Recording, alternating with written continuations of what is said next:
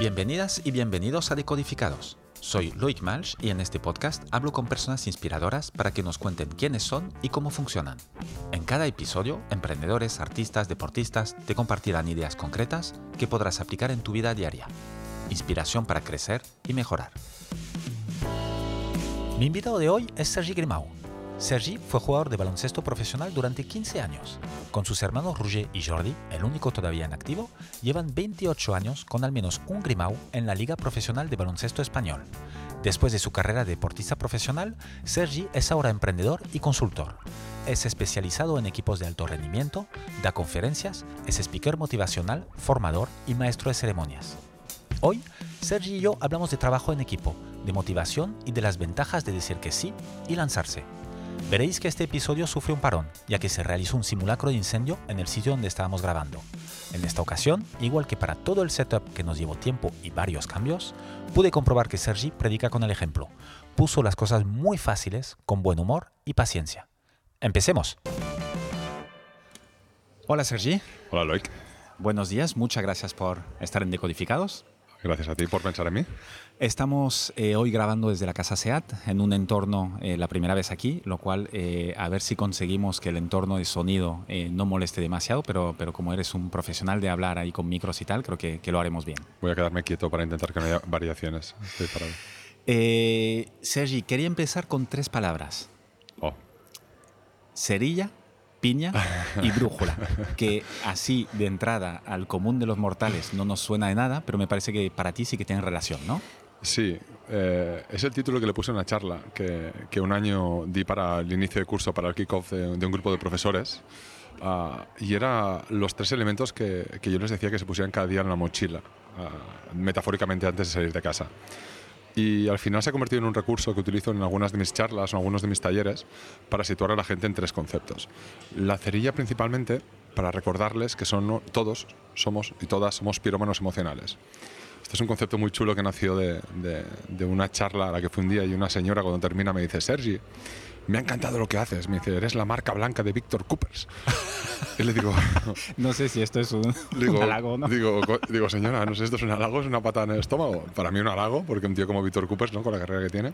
Y luego me dijo otra palabra muy chula, me dice, eres un pirómano, lo has incendiado todo. Y la parte de pirómano me removió, digo, pirómano, pirómano. Entonces le empecé a dar un poco la vuelta y me gustó mucho el concepto pirómano emocional, porque al fin y al cabo todos somos pirómanos emocionales. Todo aquello que hacemos, que no hacemos, que decimos y que no decimos, genera una emoción en los que nos rodean, a nivel personal y profesional, ¿no? Entonces creo que es un superpoder tomar conciencia de ello. Entonces por eso la cerilla, ¿no? Para recordarnos a todos que tenemos en nuestras manos esa cerilla que enciende las emociones de los demás, con lo que hacemos o con lo que no hacemos, porque además, no sé si luego hablaremos de motivación o no, ¿no? Pero las, las, cuando yo doy una charla, cuando alguien me pone una etiqueta de speaker motivacional o me pide una charla motivacional, lo primero que hago es explicar qué es la motivación. Y la motivación se alimenta de un modo u otro de las emociones. ¿no? Entonces, ¿Qué es la motivación? La motivación viene del latín directamente, motus, significa inicio del movimiento. Con lo cual, eh, cuando alguien me dice, Sergi, queremos que motives a nuestros equipos, o oh, estoy muy motivado, mi pregunta es, ¿hacia dónde? Porque hemos convertido la palabra motivación o estar motivado en un mood, en un estado de ánimo. Y sí, es aceptado, pero realmente motivación lo que significa es inicio del movimiento. Con lo cual, cuando alguien te dice que no estoy motivado, básicamente es que no está en movimiento. Y si no está en movimiento es porque no tiene razones para moverse o porque no sabe dónde quiere ir. Con lo cual eso es muy complejo. O una persona que se mueve va a muchos sitios distintos y no va a ninguno. Con lo cual la motivación en sí, per se, significa inicio del movimiento. De modo que cuando alguien me contrata y alguien me dice, queremos que motives a nuestros equipos, lo primero que les pregunto es, ¿hacia dónde? ¿Cuál es el objetivo? Entonces la parte de cerilla, por no irme demasiado, nos ayuda a conceptualizar esta parte cuando cuento qué es la motivación y recordarle a la gente que todos somos, eh, tenemos esta responsabilidad y este privilegio de influir de manera positiva en los que nos rodean. Y el hecho que seas consciente puede evitar que influyas de manera negativa sin querer.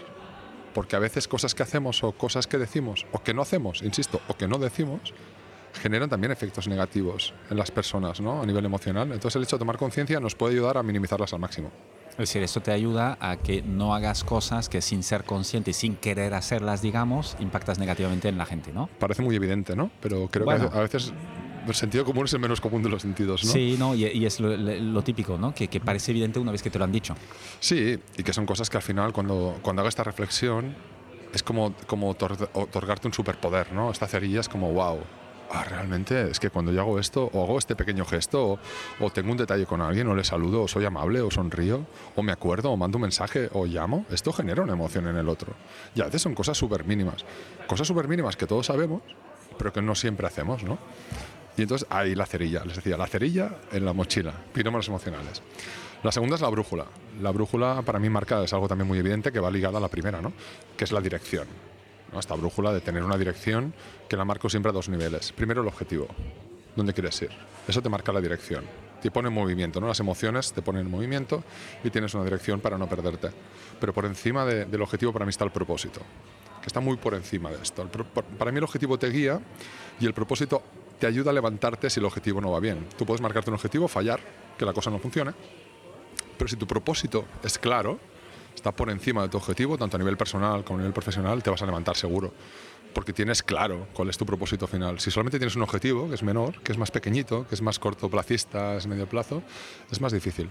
Pero en cambio el propósito te guía, ¿no? Cada uno tiene el suyo, tanto a nivel profesional, perdón, a nivel de empresa, a nivel de proyecto, a nivel de pareja, a nivel de cualquier cosa, ¿no? Un ejemplo que se me está ocurriendo ahora, que no sé si será bueno o no, ¿no? Pero una pareja quiere tener un hijo una hija, ¿no? Al final eso es, un, objetivo a corto, ¿no? Lo van a hacer, por ejemplo, con una fecundación, con un tratamiento, eso puede fallar. Pero si tu propósito está claro, que es al final tener una familia, pues lo vas a hacer como sea. Vas a hacer un, un, ¿no? embarazo subrogado en el país que lo permita, o vas a hacer una adopción, o vas a hacer lo que haga falta, ¿no?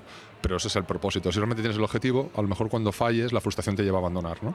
Entonces, por eso la brújula, ¿no? Para que cuando te pierdas, pues tengas muy claro cuál es ese norte que te ayude y que, te guíe. Esa es la segunda. Ahí, si quieres, te cuento una cosa. Hombre, Ahora, sí. ahora me voy a México, estamos para contar cosas, ¿no? me voy a México ahora a trabajar eh, y a dar unas, unas charlas allí, abrir mercado en México, soy capaz de abrir mercado, hacer las Américas, como hacían los, O sea, las ¿no? Américas, como LATAM. hacían nuestros, como hacían nuestros eh, avantpassats aquí a Cataluña. Eh, eh, ¿no? espe- esperemos que de forma más, eh, eh, más positiva. Sí, sí, sí. Hablaba de los, de los catalanes que se fueron a hacer negocio allí, no hablaba de lo, sí. de lo anterior, pero no me voy a meter en este jardín, ¿eh? O sea, lo vamos a dejar- dejémoslo, cla- dejémoslo claro, por Sí, si sí, acaso. vamos, a dejarlo, vamos a dejarlo aquí. Sí, me refería a los, a los pioneros, a los que se fueron a hacer negocios a, a Cuba y todos estos países. ¿vale? Me refería más a esta, a esta parte. Vaya, vaya, vaya, nos hemos metido aquí ahora en un, en un Sí, giro- cuidado con los jardines, ¿eh? Sí, en un, en un giro histórico. Bueno, total que hablándoles justamente de, de propósito, eh, les, les puse una, una dinámica que ahora utilizo mucho en mis, en mis charlas, que es una slide donde aparece mi lápida, Ajá. mi tumba. Pone Sergi Grimau, 1975, guion, está por ver. La fecha de mi muerte está por ver. Espero que sea dentro de mucho tiempo. Entonces les digo, imaginaos que toda la gente que os ha conocido se pudiera poner de acuerdo para escribir vuestro epitafio. Este debería ser vuestro propósito.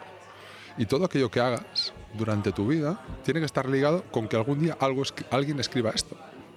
De hecho, hice un taller esta semana y les pedí en unas estaciones que escribieran su propio epitafio del proyecto.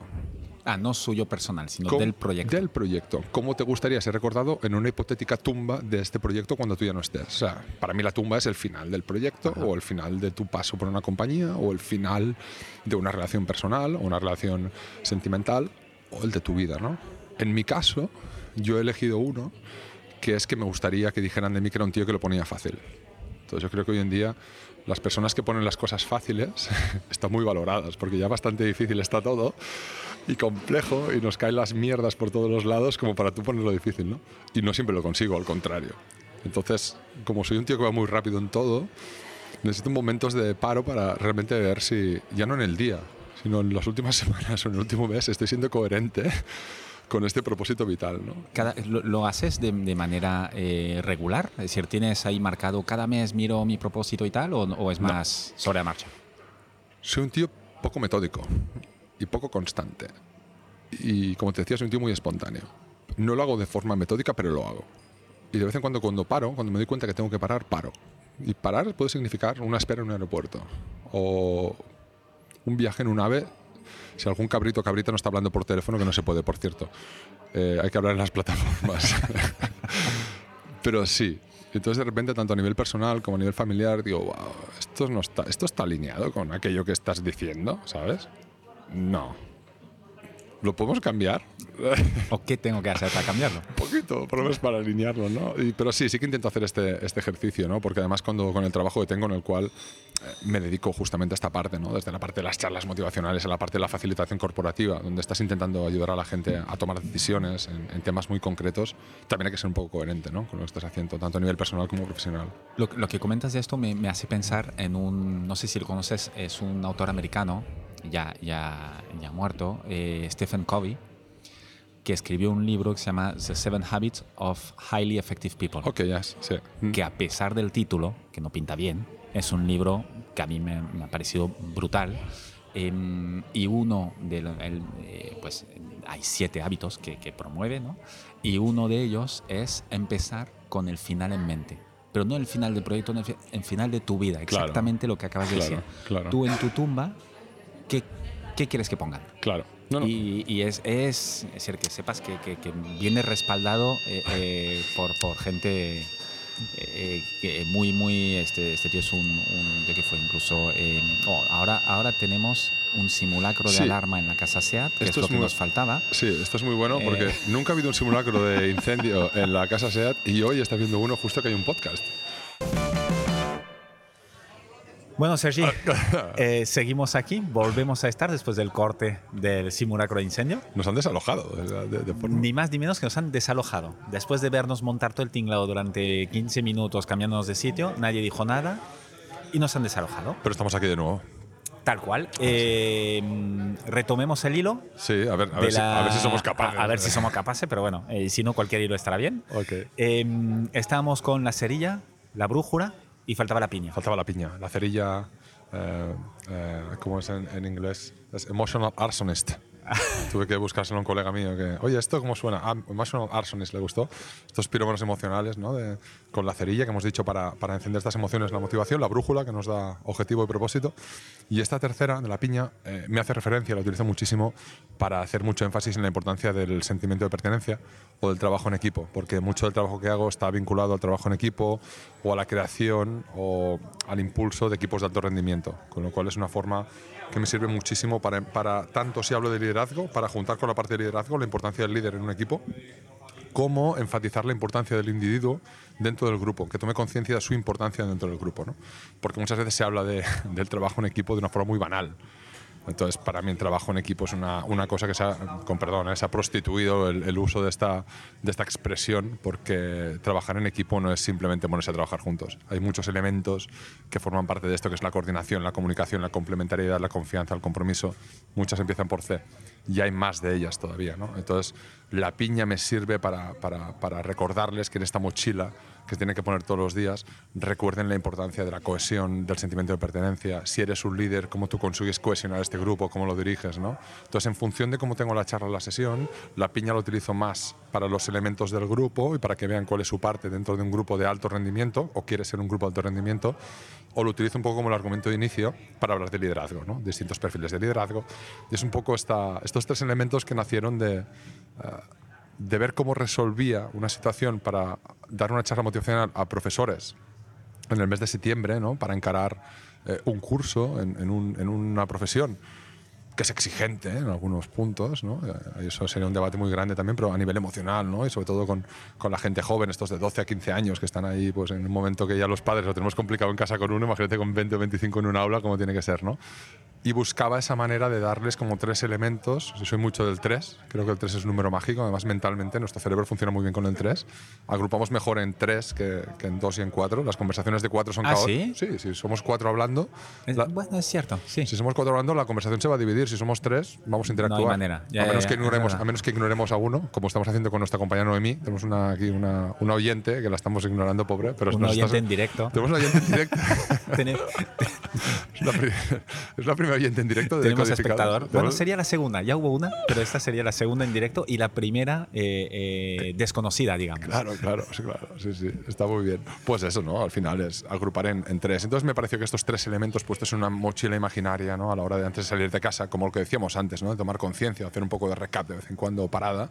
Pues bueno, hoy me lo he puesto en la mochila, no he puesto en la mochila, ¿no? Tengo esa cerilla, esa brújula y esa piña. Así que Cuando comentabas equipos de alto rendimiento, eh, estos equipos que tú formas y tal, más o menos hay un, hay un número eh, máximo de equipo para que pudiera tener esta cohesión o tienes, tienes algo estudiado en esto? O... No, yo creo que, cuando hablamos de equipos, vamos a hablar de equipos muy grandes o muy pequeños, porque al final que sea de alto rendimiento, ¿no? El, la propia nomenclatura de, la, frase ya lo dice, ¿no? es que un rendimiento alto, un rendimiento más alto del, del, del, del habitual o comparado con su sector. ¿no? Entonces yo creo que se trata de entender cómo es este equipo y cómo se estructura para que dé estos resultados, sea un equipo de 5, sea un equipo de 20 o sea un equipo de 1000, que evidentemente estará distribuido en equipos más pequeños, en, en, equipos más pequeños, ¿no? Pero cuando hablamos de equipos de alto rendimiento, les hago una dinámica que es uh, cojo a alguien, intento coger a alguien que sea más pequeño que yo, lo cual es fácil porque yo mido dos metros y entonces. Sí, es como... esto no lo hemos dicho. eh, los que no, bueno, aunque los que veis el vídeo como estás sentado tampoco se den cuenta, pero sí son dos metros y, son, y se, se, notan.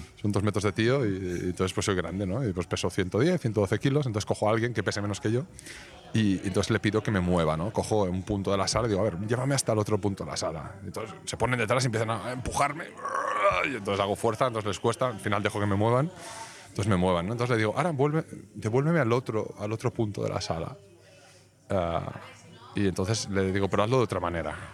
Entonces se quedan pensando. Entonces muchos de ellos o de ellas lo que hacen es pedírmelo. Entonces yo, ah, sí, ¿por qué tenemos que ir? Entonces me convencen y voy. O otros piden ayuda a los compañeros, ¿no? Entonces me cogen, que digo, si como que me lo has pedido, hubiera sido mucho más fácil. Bueno, igual, me llevan, ¿no? Entonces la, la pregunta que les hago es, digo, digo, ¿para qué trabajamos en equipo?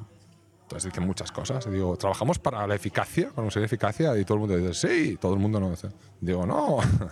Trabajamos para conseguir eficiencia. Para mejorar la eficiencia de nuestro trabajo. Entonces, en el caso primero, ¿fue eficaz la persona que me empujó? Sí, fue eficaz en las dos ocasiones, pero solamente fue eficiente en una. Porque la eficiencia se mide por, por la cantidad de recursos o la optimización de los recursos que tú utilizas para, para conseguir la misma acción. ¿no? Y, y, entonces lo enfoco mucho hacia allí. ¿no? Es como montamos todo este trabajo, todo este equipo, desde la parte de liderazgo, desde la parte de la coordinación, de la comunicación, todas estas verticales que hay que mejorar, que dentro de cada vertical hay un montón de competencias y un montón de skills que se pueden ir bajando y trabajando para llegar a conseguir eso, la eficiencia, que nos llegue a conseguir estos resultados que, que estamos buscando y que en, en el mundo de las organizaciones es muy importante básicamente por un tema económico, porque si no, al final los márgenes y los profits se van muy rápidamente. Bueno, hay un tema económico y un tema también creo que está muy asociado de bienestar, ¿no? Porque al final cuando, cuando trabajas mucho para un objetivo común, pero de forma muy ineficiente, igual vas a llegar, pero te va a quemar mucho. Genera muchísima frustración, obvio. Quizás me centro más en la parte más finalista de todo, ¿no? Pero en este proceso están las personas, ¿no? Al final, sí, por, yo... por, lo que decías tú al principio, ¿no? Eh, justamente por eso, de, de, de, de, tener en mente este bien, hacer el bien alrededor eh, y ser consciente de esto, esto creo que puede ser un ejemplo también, ¿no? Vamos abriendo melones, pero la mejor inversión de, una compañía son sus personas, ¿no? Entonces muchas veces nos olvidamos de esto, o la gente se olvida de esto, ¿no? Se llena la boca de hacerlo, pero la realidad es que el día a día no se cumple. Algunas empresas lo hacen, algunas lo hacen muy bien, otras no lo hacen tan bien, otras lo intentan, otras no lo continúan, pero evidentemente las personas es el mayor capital que tiene una compañía, que tiene una organización, ¿no? Y eso a veces cuesta, cuesta un poquito de que las operaciones del día a día los marrones del día a día permitan a los managers parar. Yo cuando hablo con los managers les digo, o sea, necesitas un espacio, necesitas un espacio diario, semanal, mensual, para entender qué le pasa a tu equipo. Porque si las operaciones van por encima y por delante de las necesidades de tu equipo, al final te, te va a dar la vuelta. Entonces yo creo que el mejor manager que existe es el que justamente utiliza el término de la palabra en inglés, que es manage, que es manejar, que es gestionar. Gestionar a las personas tú, tú, no tienes que ser mejor que tus directores, no tienes que ser mejor que tus equipos. Tienes que tener gente que sea muy buena, a la cual tú sepas gestionar, tú sepas derivar y sepas comunicarte con ellos de manera que esto sea muy eficiente. ¿no? Totalmente. Esa es un poco la idea. El, el, ¿Algún ejemplo de lo, que, de lo que comentas de todas estas eh, sesiones y training y tal en equipos de alto rendimiento? ¿Alguno que te haya salido muy bien o, o que hayas aprendido mucho eh, tú y el equipo? O en su contrario, o los dos si quieres, uno que te haya costado muchísimo arrancar eh, y que al final pues mm, eh, hayas finalmente aprendido casi tú más que el equipo? Ayer, mira, ayer hice uno eh, que me costó mucho arrancarlo. Me costó mucho arrancarlo por varios motivos. Creo que porque era pronto uno. Todo hay que tenerlo en cuenta. Al final en mi trabajo hay muchos condicionantes que hacen que una sesión sea más exitosa o menos exitosa. Estaba en un espacio privilegiado, privilegiado, en, la naturaleza, en un auditorio precioso, con unas condiciones técnicas a priori muy buenas, que luego fallaron. Con lo cual hizo que las slides y los vídeos no entran a tiempo. Yo utilizo mucha imagen, utilizo mucho vídeo, utilizo mucha música, utilizo mucho humor. Y cuando esto falla, cuando tú intentas hacer un chiste, el chiste no se entiende, porque el micro no funciona, la situación es un poco rara, ¿no? Porque se crean unos vacíos, o cuando tú lanzas un vídeo sabiendo que ese vídeo va a generar un efecto emocional X, el que tú ya tienes previsto, porque ahí coges un hilo y lo tiras, eso influye. Entonces, en el grupo de ayer creo que influyen bastantes cosas. La hora de inicio, que era las 9 de la mañana, era una de ellas. Tampoco nadie les había dicho que iba a suceder, con lo cual de repente se encuentra un tío de dos metros que se pone allí con muchísima energía a decirles cosas y costó un poquito. Entonces me costó este grupo por un lado y luego me costó porque era un grupo que a pesar de que yo en briefing intento saber cuál es la realidad, saber qué líneas rojas no tengo que pisar, en qué jardines no tengo que meter, me di cuenta que el briefing de la compañía, esta es otra muy buena, no siempre se ajusta a la realidad de lo que siente la gente en los equipos. Entonces había un poco allí de gente quemada.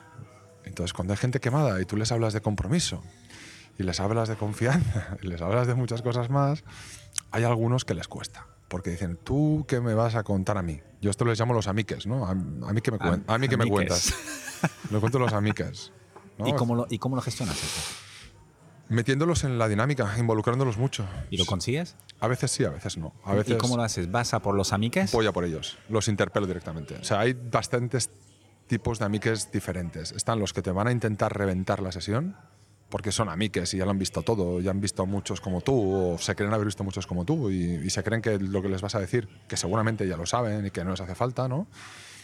Pero entonces hay que darles la vuelta, hay que hacerles sentirles eh, partícipes e importantes. ¿Cuál es tu opinión sobre esto? ¿Cuál? Según tu experiencia, es como intentar que se vayan metiendo dentro y no ponerte en contra. Llega un momento que, que cuando ya se pasan de la raya, voy a por ellos directamente y lo que hago es los dejo en evidencia.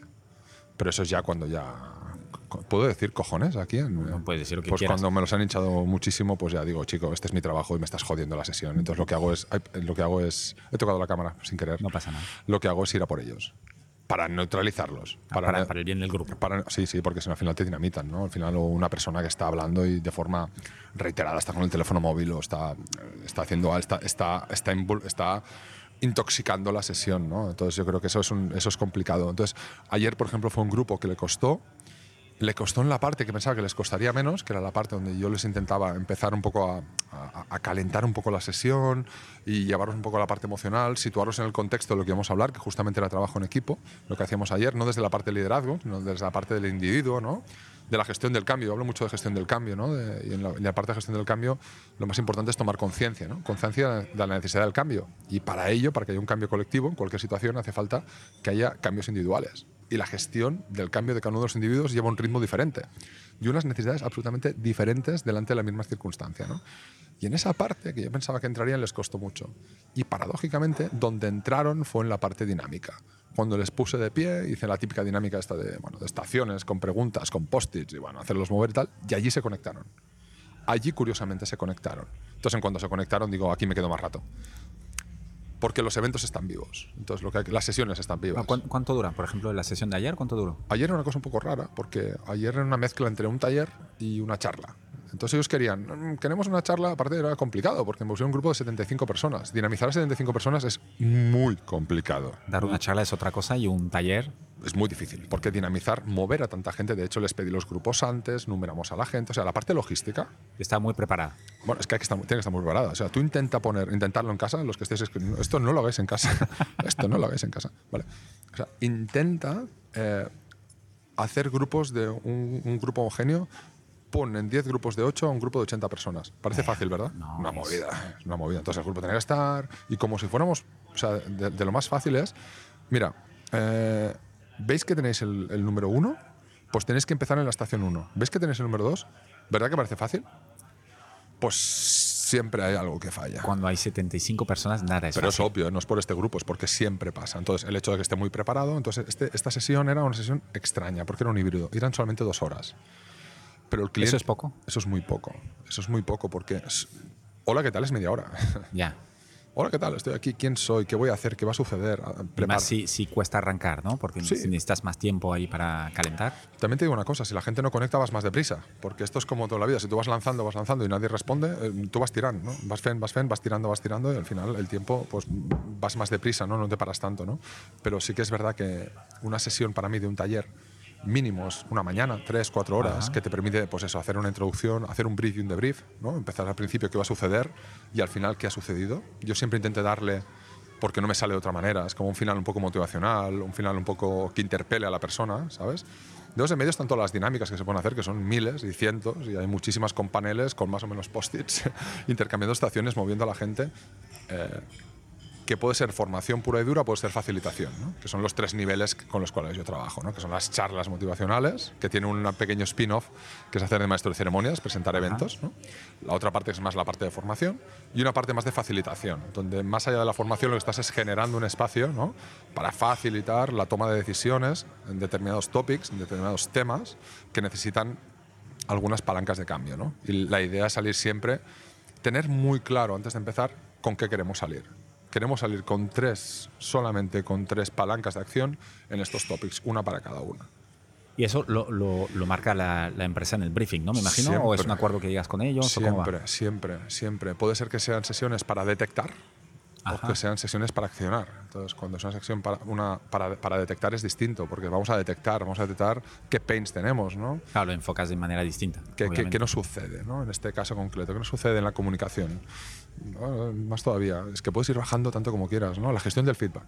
¿Cómo gestionamos el feedback? No, es que pedimos feedback, pero luego no damos feedback del feedback. Entonces, cuando a alguna persona le pides feedback durante cinco veces y no le has explicado qué ha sucedido con ese feedback, a la sexta o a la tercera no te lo va a dar. O no te va a dar un feedback válido, porque no sabe cómo sucede, no sabe qué sucede. Con lo cual, Vale, pues ¿cómo gestionamos este feedback? ¿De qué manera lo pedimos? ¿Cómo creéis que podemos devolverlo? ¿Qué escenarios? Entonces, cada escenario es distinto cada compañía, porque los recursos son distintos, los canales de comunicación son distintos. Entonces, es como detectar qué es lo que tienen y cómo lo situamos. Y que ellos mismos sean los que sacan las soluciones. Entonces, a partir de aquí, las conclusiones. A partir de aquí, como facilitador, lo que intentas es buscar a través de tu conocimiento, generar estos espacios y estos escenarios que les permitan tomar estas decisiones o sacar estas conclusiones. ¿vale? La parte formativa es mucho más de contenido, mucho más de esto es así, esto hace así, bajo unas técnicas o bajo un punto, bajo una, una metodología muy concreta. Oye, ¿y tú cuando, cuando empiezas una charla o, Mm. o- o incluso casi más, quizás, bueno, ya me lo vas a decir tú, un maestro de ceremonias y tal, eh, eh, ¿cómo te sientes antes de entrar en el, Wow. en el escenario? ¿Tienes, tienes Tengo butterflies. sí, ¿no? Mira, yo era jugador de básquet profesional, como os he dicho antes, eh, y no echo de menos jugar. Echo de menos la sensación de algunos momentos, como la sensación de estar en la pista en los momentos importantes, como la tensión, como los nervios de... El prepartido, ¿no? El vestuario antes de salir o... Sí, exacto. Yo una vez grabé un vídeo que le llamé Game Day. Game Day. Cuando tengo evento, y cuando tengo un evento que es esperado, ¿no? Entonces hay eventos y eventos, ¿no? A veces hay sesiones y sesiones. Pero cuando es una gala, cuando es un día chulo, es como Game Day. Ya me levanto distinto, ya tengo una rutina distinta, igual que cuando jugaba. Ajá. Eh, ¿Tenías una rutina? Sí, siempre, como deportista tienes una rutina. El día de partido, aparte de que seas más o menos supersticioso, tienes una rutina, ¿no? En los horarios, en el descanso, en lo que haces, ¿no? Por ejemplo, a mí no me gusta comer mucho cuando tengo eventos, porque quiero ir descansado de estómago. He descubierto que si como mucho, si- o incluso si como antes de un evento, no me siento bien, ¿no? Por un tema también fisiológico. Al final estás haciendo la digestión, la sangre no está donde tiene que estar, la sangre tiene que estar preparada y, y tiene que estar toda tu todo tu foco tiene que estar en el, el cerebro, ¿no? Tienes que estar muy lúcido y, y muy rápido.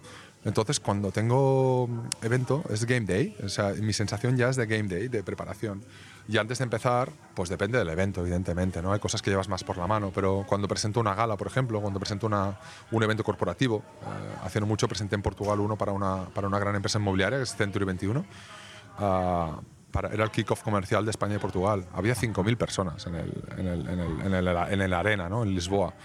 Si tú estabas ahí solito delante de 5.000 personas. Estaba, Solito. estaba, no, estaba acompañado de una presentadora que es Caterina Furtado, que es la presentadora más conocida de Portugal durante hace muchísimos años, es la presentadora de La Voz, la presentadora de varios programas de televisión, y estamos los dos. Y una combinación entre ella en portugués y yo en castellano, donde mi labor aquí, por ejemplo, era conducir todo el evento, canalizar todo lo que sucedía a través de un guion, evidentemente, pero intervenciones propias. Luego tenía 20 minutos de charla y al final yo entrevistaba a, a Tony Nadal, que en este caso hacía mi papel de speaker motivacional, me lo robó, como es evidente. ¿eh? porque tiene una historia muy chula que contar, pero al final de su charla, una intervención, pues yo le hice una entrevista, ¿no? Pues un, un evento de este calado, en un espacio como este, donde caben 10 creo que caben 20.000 personas, ahí en Lisboa, en, en una arena muy grande, con unos recursos técnicos increíbles. Obviamente, el estado de tensión previo, solo previo, es brutal. Lo que he descubierto en este curro, que es que cuando pongo la pierna, cuando pongo el pie en el escenario, en la sala, donde esté, ¡buah! ya se va todo. Me conecto.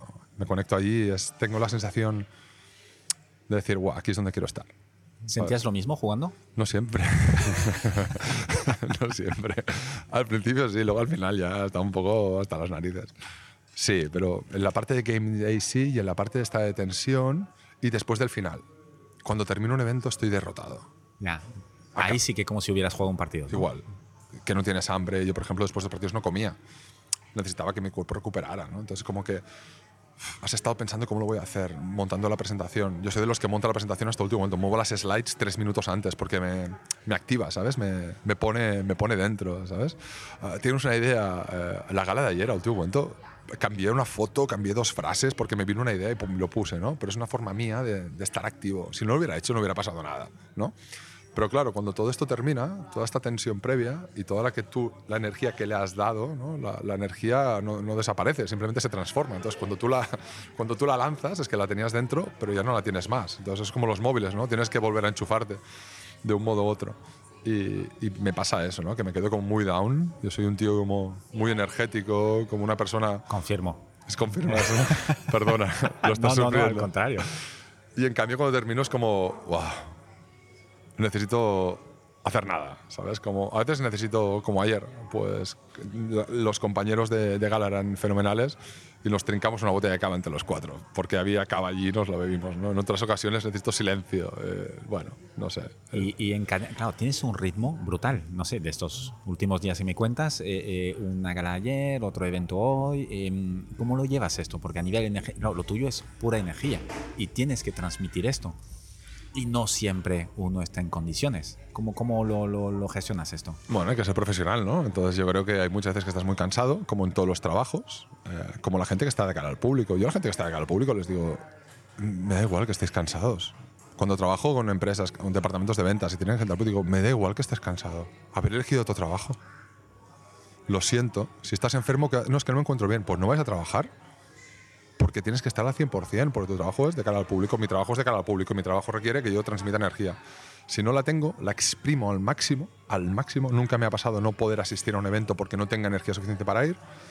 Luego me muero directamente, pues ya está. Cuando termino me muero. Entonces estas tres semanas últimas, que estamos en el mes de noviembre ahora, no sé para si alguien lo escucha en, en el futuro, estamos en el mes de noviembre del 2022 en estos momentos, uh, ha sido muy, muy, muy intenso, ¿no? Entonces es una putada, porque de repente tienes semanas que igual no tienes eventos y en las dos últimas semanas no solamente he tenido evento casi todos los días, sino que dos días he solapado. Ayer, por ejemplo, estaba en Madrid por la mañana en este evento que fue difícil de arrancar, que luego fue muy bien, y por la noche presentaba una gala benéfica aquí en Barcelona. Eso significa coche de alquiler, tren, llegar, taxi, es estrés, ¿sabes? Entonces hay que buscar la manera que no siempre puedes conseguir de que eso no te afecte. Y cuando llega el siguiente evento, intentar hacer un reset de alguna manera, pararte, decir, vale, tío, ya está, esto es lo otro, ahora vamos aquí. Ayer yo soy consciente que ayer por la noche cometí algunos errores de concentración, Ajá. pero porque no estaba eh, al 100% de lo no, que Por mucho que quieras estar, hay límites. Entonces yo creo que son de estas cosas. Había un saxofonista allí tocando y me decía, Sergi, tranquilo, por esto lo notas tú. También se me escapan notas a mí. Vale, pues un tema un poco de exigencia. Yo me noté, pues por ejemplo, que estaba muy acelerado. Iba muy deprisa. Entonces, o sea, para compensar, ¿no? O como, como bueno, quizás porque como estaba muy cansado, quizás sí, ¿no? No había pensado que fuera esto. Ayer me noté que estaba muy rápido, iba muy deprisa, hablando muy deprisa, ya hablo deprisa de por sí, iba muy deprisa y muy acelerado. Entonces me di cuenta, digo, tengo que pararme. O sea, ¿Y eres capaz de, de, darte cuenta en el momento a y veces, de cambiar el mood? A veces sí, a veces no. Normalmente yo me doy cuenta cuando no estoy, cuando no estoy fino, ¿no? Porque encima la cabeza, cuando estás metido, estás muy metido en lo que estás diciendo. Ajá. Cuando no estás metido vas hablando y mientras tanto piensas qué es lo que vas a decir después. Eso es un, es un club, es una forma, una señal para ti para ver, uy, aquí pasa algo. Algo pasa algo, sí. Aquí pasa algo porque eso, en eso pueden influir muchas cosas. Lo que decía antes, ¿no? Un problema técnico, eh, alguien en la sala que te está despistando, un ruido externo, cualquier cosa que hace que la mente se te vaya, tú sigues hablando, porque tienes unos mecanismos que te permiten seguir hablando, pero estás con la cabeza en otro lado. Entonces, cuando estás metido, cuando tienes este mood de, wow, estoy dentro. El, el flow. I meet, sí, exacto. flow. flow, llama- cada uno le llama como quiera llamarlo, pero este que estás, sí, que estás, en- que estás on the flow, o sea, que estás metido dentro, que te, que te notas enchufado, ¿sabes? Ahí sale todo solo.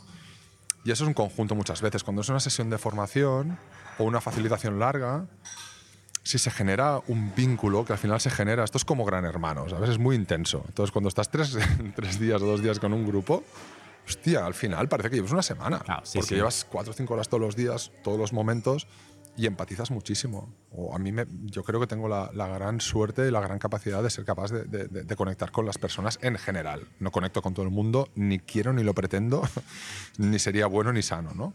Pero sí que en general tengo buena conexión con la gente. Entonces me preocupo mucho de cuando presento una gala, cuando estoy en una convención, cuando puedo interactuar con la gente, lo hago. Para preguntar, para saber, para tener feedback en directo. ¿Cómo estáis? ¿Cómo va? Y la gente lo agradece. Lo agradece muchísimo. Lo agradece mucho. Y el. mm, Has comentado antes eh, la diferencia objetivos-propósito.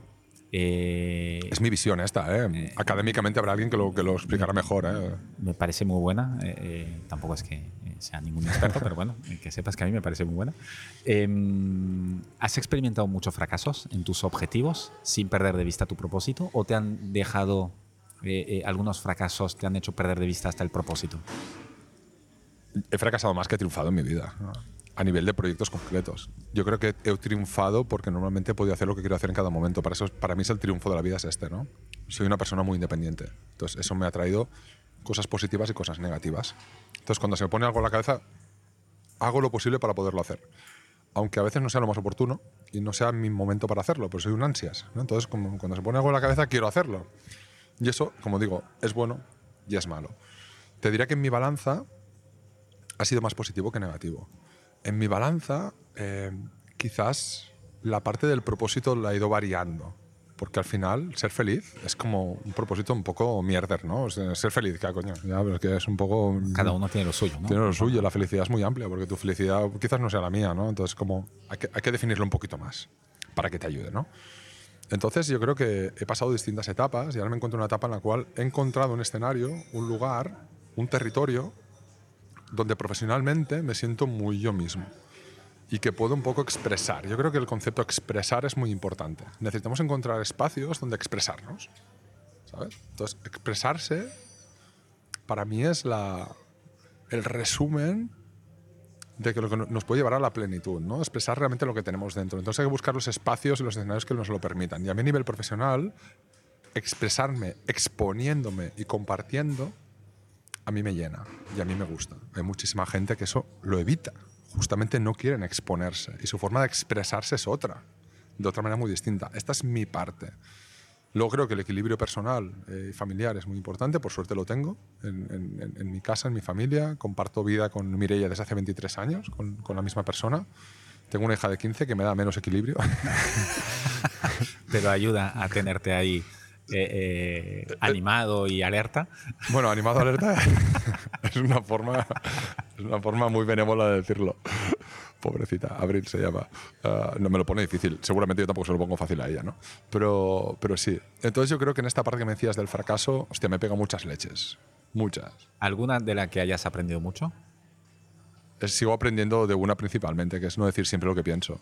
Porque eso no me, no me ha funcionado nunca, ¿no? Fíjate que es una de las cosas cuando preparábamos un poco la, la charla de hoy y me dices, oye, mm, yo puedo decir todo lo que pienso, pero soy así. Sí, pero hay que, hay que moderarlo, porque, porque a veces la, la sinceridad está sobrevalorada. ¿no? Entonces hay que ser un poco, un poco más, más inteligente en esto y gestionarlo un poquito mejor. También te diría que si lo pongo en la balanza me ha traído más beneficios que, que perjuicios en mi vida, ¿no? Mos- Mostrarme natural, es algo de lo que hablo siempre, ¿no? De la naturalidad, ¿no? Yo, mi, mi, mi palabra clave es la confianza. Entonces yo creo que las personas que son naturales y auténticas generan confianza. Las marcas Ajá. que son auténticas, las marcas que son de verdad, generan confianza, que son naturales, ¿no? No- que no quieren proyectar algo que no son. Entonces, tanto las personas como los líderes, como las marcas, como las compañías, que son naturales, generan confianza, ¿no? Lo que pasa es que tienes que ver dónde, dónde pones el límite de esa naturalidad para que no genere desconfianza, ¿no? Bueno, es un poco Justamente. también, para volver a lo que decías al inicio, eh, tienes que ser consciente de intentar hacer el bien. Y a veces, Sí. pues, diciendo algo que no hace falta, eh, aunque sea lo que piensa, pues igual, mira, ya no haces el mal y Es La- que- esta línea a veces es difícil de ver. Es que el impacto de las palabras existe, ¿no? Entonces a veces dices cosas que crees que, que caen en saco perdido, que las palabras se las lleva el viento y no, las palabras eh, vuelan, entonces hay alguien que las escucha y las procesa, ¿no? Y entonces tú dices algo que, que crees que, que no tiene importancia y depende de la circunstancia de que esa persona en ese momento o su cultura o, o su sensibilidad has causado un impacto en positivo o en, menos positivo. Entonces, en la medida que eso lo vas calibrando y lo vas entendiendo, pues es importante. Pero, pero sí, yo creo que eh, fracasos es que no se me ocurre ningún fracaso estrepitoso, porque fracasos he tenido muchísimos en proyectos pequeños, en, cosas eh, en el corto plazo y el medio plazo, ¿no? Historias que no han salido bien a nivel empresarial, proyectos que no han funcionado. Creo que todos tenemos. eh, Porque tú para volver a tus inicios, en el 94-95 empiezas a jugar de forma profesional al básquet, después de Ujú. haber estado en la cantera del Barça. exacto, sí, después de 7, 8 años en el Barça. Y eh, empiezas una carrera de 15 años más o menos. Pues me retiré en el 2010 casi, 2009, 2010. 95, 2010, sí, 15 años. Sí, más o ¿no? menos. ¿Más o menos? Sí, más o menos. Eh, em, ¿Disfrutaste mucho estos 15 años? 15 años es, es largo, es corto, Eh, eh, está bien, ¿no? Para, es, es largo, ¿no? Cunde. Para un, un deportista profesional. Es que empecé muy pronto, yo empecé profesional con 18, entonces me retiré a los 34, que no es muy tarde, más ahora que, que con los medios que hay la carrera de un deportista se puede, se puede alargar. Y yo me, me retiré por cansancio mental, porque ya... Ah, no te retiraste porque No. no, llegabas más físicamente, No, no. sino que ya no querías. No, pero estoy hecho una bestia todavía. Bueno, tengo sí, 48. te iba a decir, podía jugar todavía. no, no, es que va. No, me retiré por cansancio, porque tenía la sensación que mental, tenía la sensación que había más cosas fuera, ¿no? Esta inquietud por hacer cosas nuevas, por ver, tenía, tenía sensación muy curiosa, Loic, de que me estaba perdiendo algo.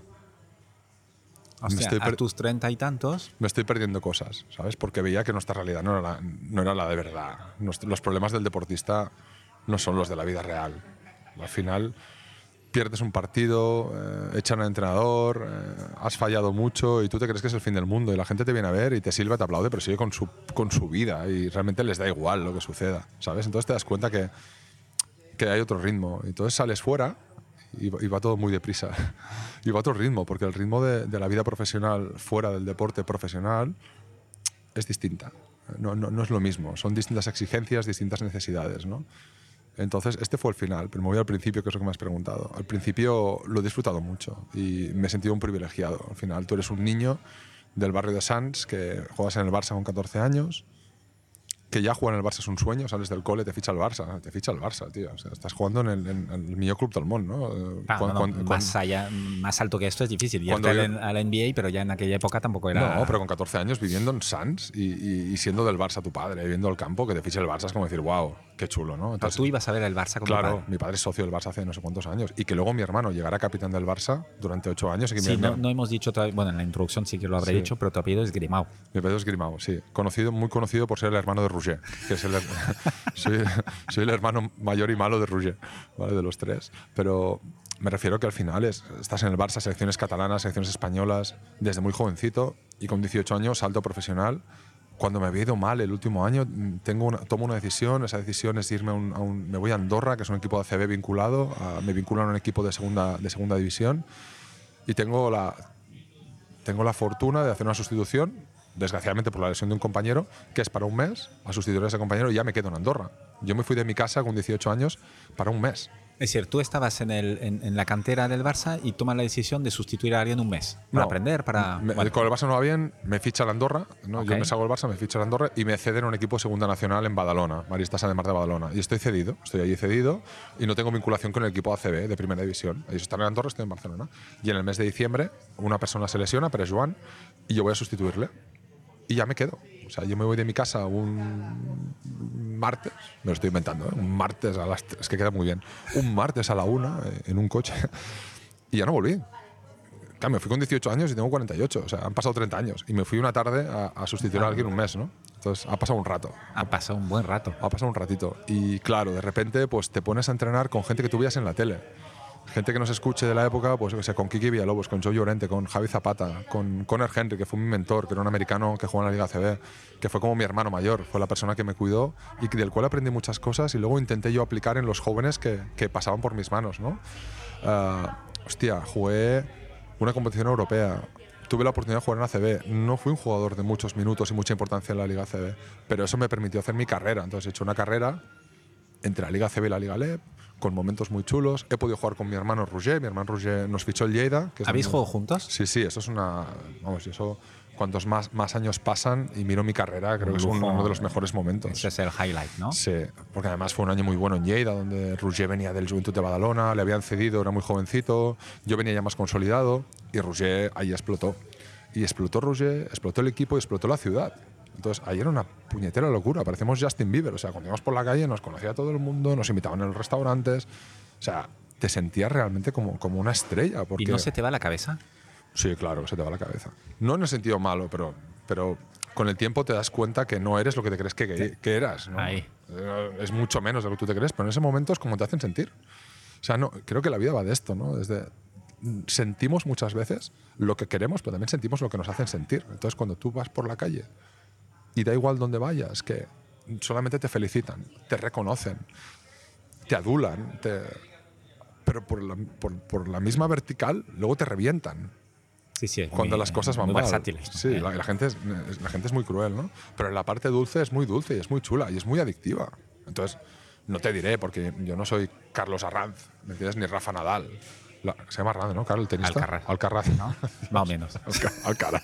No mal que pusiste Alcaraz, nada después, que ya, Alcaraz, ya pudimos sí. conectar. Es otro nivel, mucho distinto, pero a nivel local lo que pasó en Lleida fue una maravilla. Esos dos años donde al final se extendió a la Liga CB, donde se hizo un pabellón nuevo.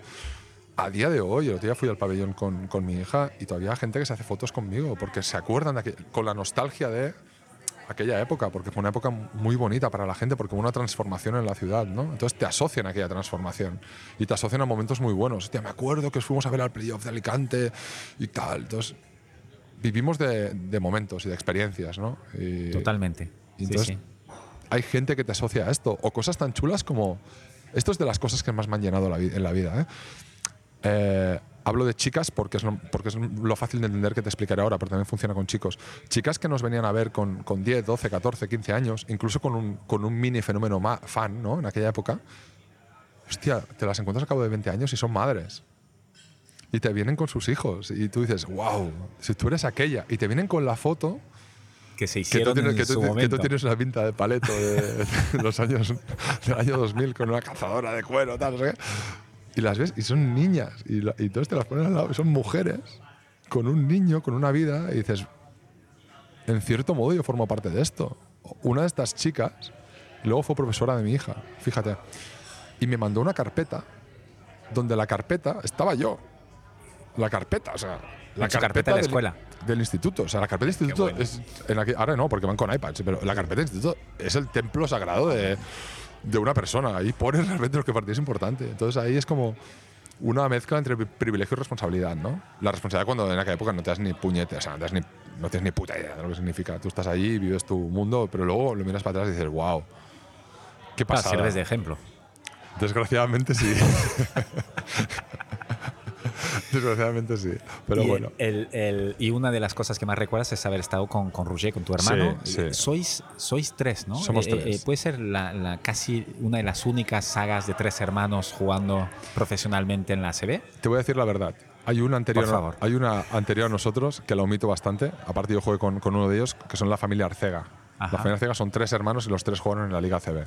Pero como hace muchos años, ya están Ya no- descatalogados. acuerda. entonces, No, estos los no, quito. no vale. Entonces, De la por- época moderna de estamos la- hablando. Cuando me presento de la época moderna, en, en- en- en las charlas a veces, me gusta mucho jugar con el humor y me, me gusta mucho reírme de mí. juego mucho con el sentido del humor y el del amor, digo yo, ¿no? A veces. Ah, y entonces yo pregunto, digo, bueno, ¿conocéis a los Gasol? Y me dicen, sí, claro. Digo, bueno, ellos son más buenos, eh, más conocidos, posiblemente más ricos. Hago también el posiblemente para, Sí, para puedes gener- quitar el para generar- posiblemente. sí, puedo quitarlo. Para generar la duda, ¿no? Les digo, ellos son muy buenos, tal, pero ellos son dos y nosotros somos tres. Que ellos son tres, porque está Adrià, pero el pequeño no ha sido nunca profesional. Con lo cual les digo, así que a partir de ahora, cuando hablemos de familias históricas del, del baloncesto español, sabéis que los Grimau somos más notorios que los Gasol. Lo tenéis claro, ¿verdad? Entonces, dicho esto, hay una, hay una estadística muy chula que es que en los últimos 28 años, desde el año 94 a día de hoy, siempre ha habido un Grimao en las categorías profesionales del baloncesto español. Porque mi hermano Jordi ¿Ah, sí? todavía juega. Sí. Ah, ¿todavía juega? ¿Dónde juega? Ahora está en Ibiza, en la Liga LEP, y hace un, tiene un cargo muy chulo de director deportivo jugador. Está combinando la- las dos cosas. Entonces, la, la- la cifra chula que impresiona y que te hace sentir muy orgulloso, más allá de los logros de los tres, sobre todo los de Rouget, que ha sido el más notorio y ha ganado títulos y ha sido una persona con muchísimo peso y mucha influencia en el, en el, en el Barça, hostia, es ver que como familia sea, hemos estado siempre presentes. Tú miras los, las, las ligas españolas, ACB, LEP, de los últimos 28 años, o sea, casi, durante casi 30 años ha habido un Grimao, o dos o tres. ¿Aguantará Jordi un par de años más? Okay. Yo creo que no. Yo creo, su idea, es, su ilusión es retirarse con 40. De hecho, va a ser el que se va a retirar más tarde de los tres. Eh, está con 39 y este año cumple los 40. Y sí, no va a en- llegar a 30. En ¿no? 23. No sé qué va a pasar, ¿Quién porque hace sabe? dos años que dice que se retira y igual sí que, igual sí que sigue. Pero es un motivo de orgullo, satisfacción, como diría, como diría aquel, a mirar atrás y ver que más allá de que hayas conseguido algún título o no, que es lo de menos, es 30 años de tu apellido dando vueltas y que la gente reconozca esto. Es como muy chulo. Sí. Y lo que comentabas al inicio de, de lo de, de hablar de básquet, de baloncesto, eh, que el, el- una de las cosas que te hizo dejarlo era que te, te- tenías la sensación de estar perdiendo cosas de la vida real y por lo que he visto en tu, en tu CV sí que empezaste a trabajar ya jugando. De- Eh, sí, compaginé. haciendo las dos cosas. Era- me imagino que era fruto de, de- de, pues, de esto, ¿no? De, esta, de estas ansias de ver qué había más allá de esta burbujita que ya intuías, o más que intuías, sabías que tampoco era la realidad. Ansias y necesidad, porque como jugador tampoco gané tanto dinero, con lo cual en el momento que decir dar un paso atrás en las ligas, un paso atrás significa jugar en ligas menos profesionales, acabé jugando en la Liga EVA, que es cuando empecé a trabajar, Liga EVA como la cuarta categoría, el sueldo no era el mismo, con lo cual tenía que empezar a trabajar. Entonces ahí empecé a, a trabajar. Eh, un amigo mío, David, David Villoldo, que lo quiero muchísimo y es uno de mis mejores amigos, me tendió la mano, él tenía una, una ortopedia. Y, y en aquella época me dijo un día, pues oye, tráete el ordenador y vienes aquí y vamos a ver qué, qué podemos hacer. Y le empecé a ayudar y, y ahí empezó mi carrera profesional, en una ortopedia, ¿no? Y a partir de aquí, pues hasta Y, hoy. y siempre eh, ventas y marketing, ¿no? De inicio sí, de inicio empecé mucho en tema de ventas, en tema de yo empecé vendiendo, yo siempre lo digo. Yo empecé primero antes de todo esto, antes de jugar a ser profesional, yo vendía ambientadores. Un año que no quise estudiar, mi padre me, me puso, mi padre viene del sector químico, me puso esencias de ambientadores y me, un maletín y me puso a la calle a vender ambientadores por las tiendas. Estuve muchos un año vendiendo ambientadores que hice muchos clientes. Yo creo que esa es mi primera escuela del mundo de las ventas, ¿no? La puerta fría no, eh, lo siguiente. ¿Sabes? Un pipiolo de 17 años con, con un americano a tu padre que te va grande. Con... Pero ahí me di cuenta, me di cuenta de la importancia de, o sea, la fuerza que tiene en el mundo de las ventas conectar con las personas desde la parte humana. ¿no? Entonces, conectar con alguien, que alguien conectara conmigo desde la darme una oportunidad, es un tío joven, evidentemente me más mocos que más mocos que otra cosa, ¿no? Pero me di cuenta que ese era mi momento para conectar y me di cuenta cuál era mi target para vender, que era encontrar señoras mayores que les hacía mucha gracia que un niño jovencito saliera a la calle a vender. Entonces yo tenía muy claro cuál era mi target, entonces at- atacaba directamente para ser muy eficiente, ¿no? Pero, pero sí, y ahora se me ha escapado, no sé dónde No, y luego te pasaste, empezaste con esto muy eh, ventas y Sí, marketing. sí, y, sí. y qué te hizo cambiar a la parte eh, speaker motivacional, formador? Estuve, como te digo, esta carrera de- en muchos sectores distintos, eh, desde la fisioterapia a, vender pegatinas que se enganchan en el váter, que se llama un proyecto que se llama una cosa muy chula. O sea, he hecho muchas cosas distintas, en muchos sectores distintos, vinculadas siempre a esto, ¿no? a, comunicación, a marketing y, y ventas, hasta llegar a director de marketing de una, de una empresa agroalimentaria eh, en Lleida, donde tuve un final iba a decir agridulce, no, pero fue un final de mierda, o sea, fue un final amargo total, me echaron y aparte con, con- con mal, ¿no? Mal, con juicios, con una experiencia muy, muy, muy, muy negativa, de la cual aprendí muchísimo, y aprendí muchísimo de la persona que me contrató, para bien y para mal, aprendí cosas brutales de él y aprendí cosas que ahora mismo como trabajo en liderazgo son las que no hay que hacer, porque las aprendí algunas de él, no todas, pero algunas de él. Dicho esto, en este momento, y cuento esto porque es un momento clave, en el 2017, eh, eso fue en el mes de mayo, y en septiembre recibo una llamada de, Carles Urtet, un buen amigo, que tiene una agencia de, marketing y de comunicación aquí que se llama Zopa. En, un poco en aquel momento él estaba asociado con Santi Millán. Ellos hacían, son una agencia un poco global que hacían tanto entretenimiento como contenidos, ¿no? Y también mucha publi. Y Carlas me dice, Sergi, eh, mira, me llama. Hola, ¿qué tal? ¿Cómo estás? Bien. Yo recuerdo que estaba en calzoncillos, hacía mucho calor en Lleida, en la ventana de la, de la cocina, porque es el único sitio donde había cobertura en aquel momento de Ora- Orange, que era la compañía que tenía en ese momento. Entonces, Carles, ¿qué tal? ¿Cómo estás? Bien, bien. Oye, escúchame una cosa. Tú podrías dar una charla. Nunca había dado ninguna charla. ¿eh? El contexto es, yo nunca había dado ninguna charla, ¿vale? Tú podrías dar una charla de, sobre marca personal y networking. Y yo soy de los que normalmente yo me tiro a la piscina luego miro si hay agua. Yo de momento me tiro. Digo, hombre, claro, Carlas, ¿cómo no? Si sabes que a mí me encanta además y me encanta hablar en público. Y estoy acostumbrado y nada. Dice, le digo, mira, bajo un día a Barna, estaba en Lleida, bajo un día a Barcelona, lo hablamos y me cuentas y lo preparamos. Me dice, no. Me dice, mira, esto es mañana. Y digo, coño, Carlos. Digo, qué cabrón. Digo, bueno, es igual. Me bajo por la mañana a, a Barcelona y, y lo comentamos y preparo algo. Me dice, no. Dice, esto es mañana en Madrid. Yo estoy en Murcia. Ahora te mando un billete de ave. Y me, y me cuelga. y digo, qué cabrón. Entonces me enteré que le había fallado eh, una persona que era Pera Prugués o Pera Prugal, no me acuerdo el nombre, que es el ex VP de Tesla en el sur de Europa. Y era un evento que se llama Pontecara, que se hizo muy viral en LinkedIn, que lo montó Carlos García Trillo, que era el responsable de marketing para PepsiCo en, en- en Italia, que lo que pretendía, esto era 2017, era desvirtualizar a la gente. La gente se conocía en LinkedIn, él se había ido a Madrid y decía, vamos a hacer un café. Y el café se le fue de las manos. Entonces la gente empezó a apuntarse, entonces montó un evento. Y este evento se llamó Ponte Cara. Ponte Cara, pues vamos a ponernos cara, ¿no? Y el evento era una mezcla entre como una dinámica de networking y sesiones de TED Talk Ajá. como dinámicas de 20 minutos donde venían ponentes a hablar. Entonces había gente de LinkedIn, había gente de Globo, creo recordar, había una ponente, ah, Noelis, especialista en networking, y yo, Que no eras lo que eres ahora. que no lo que es ahora, y que nadie sabía que iba, porque en el cartel seguía estando el de Tesla. Entonces, claro, mi presentación responsabilidad. me presenta en aquel momento a alguien que no era tan conocido, que ahora lo es un poco más, que es Javi Sancho, que es un monologuista, un humorista. Me presenta Javi Sancho, que hacía de maestro de ceremonias, y me presentó literalmente diciendo: Bueno, ahora viene Sergi Guimau, que no sé ni quién es ni qué coño va a contar.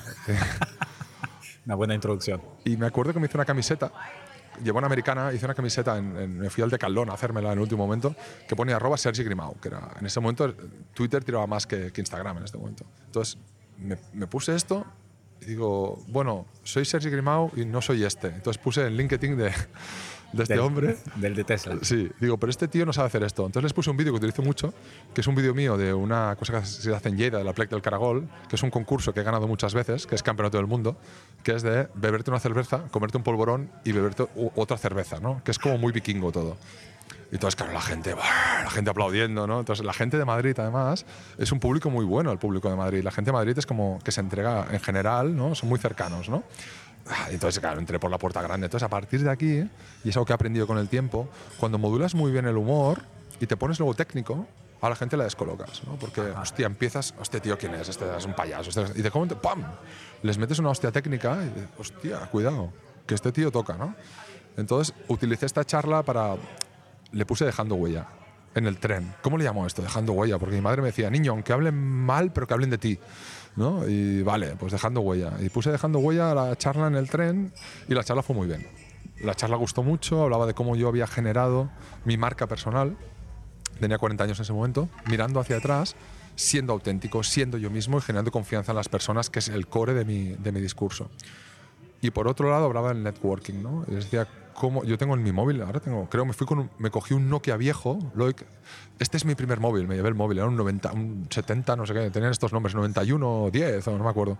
Lo cogí y puse una slide de, de mi Google Contacts. En ese momento tenía 4.000 contactos. A día de hoy tengo 10.000 contactos en mi agenda. A día de hoy. 10.000. 10.000 contactos. Ah, y ese es, ese es mi principal tesoro, ¿no? es, es toda esa base de datos y de contactos. Entonces les decía, digo, aseguraros que cuando conozcáis a alguien en un evento como este, en cualquier situación, dejar huella. Y que cuando descuelgues el teléfono, mandes un correo al cabo de un día, una semana, un año o tres años, ya sea por el cómo, por el cuándo, por el dónde, por el por qué, te recuerden. Que en 15 segundos seas capaz de decir, hey, soy aquel tío alto de los zapatos de leopardo. Que te recuerde por los zapatos de leopardo. Apúntate las cosas, ¿no? Pues mira, Loic, que es belga, y resulta que me ha dicho que tiene una agencia Francés. de. Fra- ah, francés. Hostia, me quedé con belga. Ah, porque tengo un colega que se llama Loic y por eso. Pero bueno, perdona. No, Pensa- no he dejado bastante huella, por lo pensa- visto. pensaba- no, no, no, porque he mezclado con, con Loic, que es, que es belga. Francés. Bueno, pues tengo que acordarme, me lo tengo que apuntar, porque si no me lo apunto. Entonces en mi agenda tengo apuntado ¿Y tú cosas. te la apuntas? ¿Te apuntas Siempre que pu- alguna cosa de Sí. cada persona para crear No. este vínculo? No de cada persona, pero a veces me apunto cosas, sobre todo a nivel comercial, pues yo qué sé, me ha dicho que, yo qué sé, que le gusta mucho Menorca, o tiene una hija que no sé cuántos, o le gusta mucho el básquet, o, o cosas que, que después cuando los retomas es mucho más sencillo, ¿sabes? Totalmente, no me parece. eh, Y rompes la barrera comercial Sí. muchas veces. Eh, Entonces, bueno, eh, esa charla fue muy bien por eso. Entonces yo les contaba cómo yo había conseguido creer que se dejaba huella en las personas. Esa charla viralizó bastante bien. Ah, había una agencia en Madrid que se llama Reason Why, que lo hicieron muy bien a nivel de comunicación, y empezaron a llegarme propuestas. Y este fue el cambio. Este fue el cambio. Este fue el cambio en mi vida, que ahí es donde me di cuenta, digo, hostia, ¿me van a pagar por hablar? Digo, ¿en serio? Antes me pagaron por jugar y ahora me van a pagar, a pagar por por hablar. hablar, sí. Y la historia es como más larga, pero de ese día a hoy hay casi 400 intervenciones. En Wow. todos los formatos que hemos dicho antes, ¿no? Desde la parte de speaker a la parte de, de facilitador. Y evidentemente formándome mucho y especializándome cada vez más en esta parte de gestión del cambio, del liderazgo, ¿no? Al principio eran charlas motivacionales que se llamaban Dejando Huella. Y me contrataban por esto. Pero después la gente te iba pidiendo cosas. Y yo les iba diciendo que sí. Y algunas han salido mejor y otras peor, pero en general ha salido muy bien. Y otro gran cambio en tu vida que lo genera un abrazo. Sí, sí. No- ¿Nos cuentas cuál, cuál fue este abrazo y qué, y qué trajo después? Y estamos aquí justamente por esto, porque fíjate, ¿no? Eh, eh, porque el evento que tengo después, por eso nos quedo en Casa SEAT para estar cerquita, ah, va de esto. Mira, eh, esto pasó en el 2010, más o menos, ah, cuando me pidieron que, que fuera como deportista todavía, o ex deportista, porque me había retirado. No, perdón, fue antes, todavía jugaba. A poner una medalla en un campeonato de Special Olympics. Special Olympics yo desconocía lo que era Special Olympics y como tantas personas confundía Special Olympics con Paralympics. ¿no? Special Olympics es una entidad internacional que trabaja para la inclusión de las personas con discapacidad intelectual a través del deporte. ¿Y está relacionado con los Juegos Olímpicos o no? No, sí, tiene no. vinculación sí y formal. no. Tiene una vinculación formal porque de hecho es la única entidad del mundo que puede utilizar el término Olympics, autorizado por el Comité Olímpico Internacional. Esta entidad fue creada en Estados Unidos por Eugene Kennedy hace muchos años, porque Eugene Kennedy, la familia Kennedy, de, los Kennedy de toda la vida, ¿vale? tenía, una, hija con discapacidad intelectual y se dieron cuenta que no había un escenario, un lugar donde esta persona pudiera jugar, pudiera desarrollarse. Entonces montaron un primer summer camp, ese summer camp fue muy bien y fueron, bueno, viendo que se generaban entornos donde las personas con discapacidad intelectual, el deporte les favorecía ah, su bienestar físico, psíquico, intelectual y social y relacional, ¿no?